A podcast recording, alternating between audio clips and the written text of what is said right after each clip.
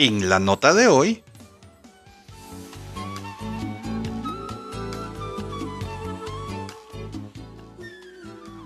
Dios me dijo que no.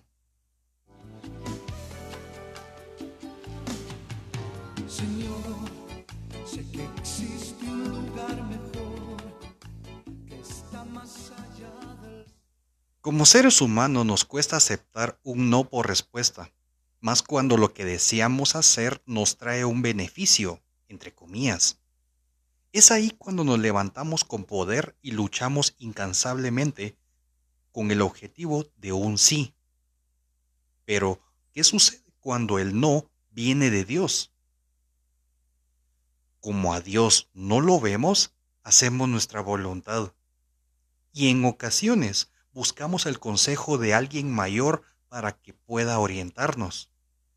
En jueces 14 leemos la historia de uno de los hombres más fuertes que ha existido en esta tierra.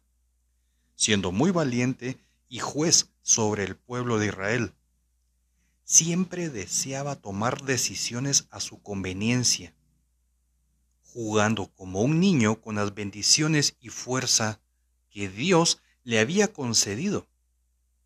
Y un día, por tomar una mala decisión y jugar con las bendiciones de Dios, lo perdió todo, volviéndose en bufón de los filisteos.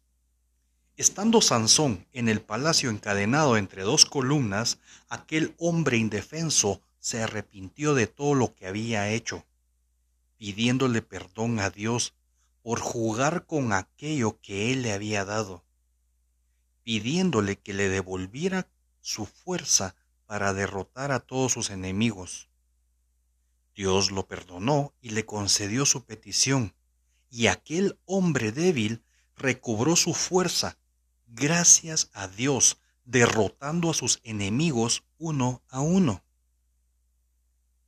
Cuando Dios nos dice que no a peticiones que le hacemos, es porque eso que decíamos nos puede apartar de Él y Dios no nos quiere lejos de Él.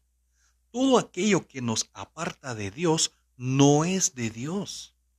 Queremos saber cuál es el favor de Dios a nuestras vidas.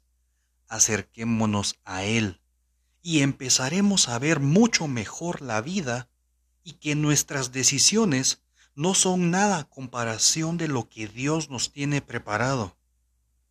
Porque Él es Padre bueno el poder de los hijos de Dios está en la oración. Que Dios te bendiga.